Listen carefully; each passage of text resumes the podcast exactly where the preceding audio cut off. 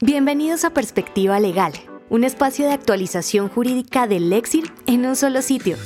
Escucha el análisis jurídico y los puntos de vista de abogados expertos en las diferentes ramas del derecho. Latinoamérica, Colombia, Argentina, Chile, Perú y México. Bienvenidos a un nuevo podcast del Lexir, en Perspectiva Legal.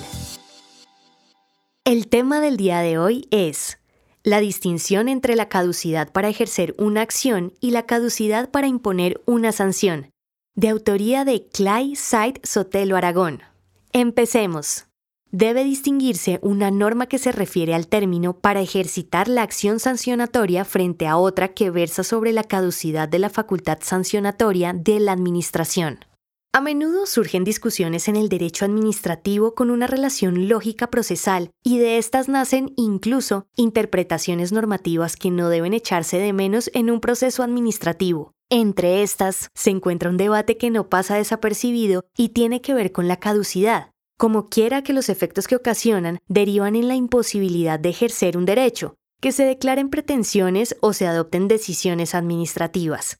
Es decir, la caducidad es trascendental para el proceso. No en vano, uno de los principales estudios que se realizan previo análisis de fondo de un caso es el de la caducidad de la acción. Entre los constantes debates relacionados con el término de caducidad se presenta uno que en particular es imprescindible comprender. Tiene que ver con la distinción entre el término de caducidad para ejercitar una acción y el término de caducidad aplicable para que la Administración profiera una decisión administrativa. Tal diferencia cobra relevancia por la hermenéutica que traen consigo ciertas disposiciones normativas, pues en ocasiones hay expresiones que, pese a no ser conceptos indeterminados, pueden ser abstractas y resultar siendo confusas, incidiendo en que se interprete y aplique una norma con una discrecionalidad contraproducente para el administrado, o que se vulneren derechos fundamentales como el debido proceso. Un ejemplo de lo anterior se encuentra en el artículo 10 de la Ley 1333 de 2019, declarada exequible en sentencia C401 de 2010 por la Corte Constitucional. Esta norma estableció que el término para ejercer la acción sancionatoria ambiental caduca a los 20 años contados desde el hecho u omisión generadora de la infracción, desde el último día que haya cesado si fueran hechos u omisiones sucesivas y en cualquier tiempo cuando persistan tales hechos u omisiones. Sin embargo, debe distinguirse una norma que se refiere al término para ejercitar la acción sancionatoria frente a otra que versa sobre la caducidad de la facultad sancionatoria de la Administración, que es el término que debe aplicarse para decidir. Son conceptos diferentes. La caducidad de la facultad sancionatoria está prevista en el artículo 52 de la Ley 1437 de 2011 y establece un término de tres años para que se expida y notifique el acto administrativo que imponga una sanción o no. Por esta razón, es indudable que es el término que tiene la Administración para decidir en el marco de un proceso administrativo sancionatorio y es aplicable en el ambiental porque la Ley 1333 de 2009 nada dijo sobre esta caducidad y solo lo hizo sobre la caducidad para ejercer la acción.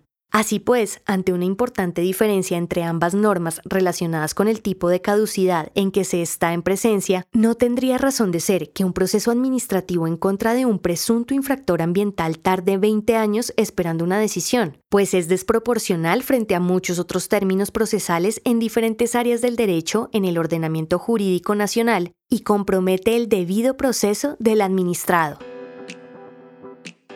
Clay Said Sotelo Aragón es abogado de la Universidad del Atlántico, especialista en Derecho Administrativo de la Universidad Externado de Colombia. Ha trabajado en la rama judicial y en la firma Freire y de la Pava en las áreas de Derecho Administrativo, Contratos, Contratación Estatal e Infraestructura. Es investigador de la Facultad de Ciencias Jurídicas de la Universidad del Atlántico en Derecho Público, Desarrollo Sostenible y Energías Renovables. Agradecemos por habernos acompañado en esta oportunidad. Los invitamos a que nos sigan en nuestras redes sociales y escuchen semanalmente los temas jurídicos más sonados y discutidos por los mejores abogados de Latinoamérica y el mundo. Perspectiva Legal del Exir, una marca de Legal Solutions Group Colombia.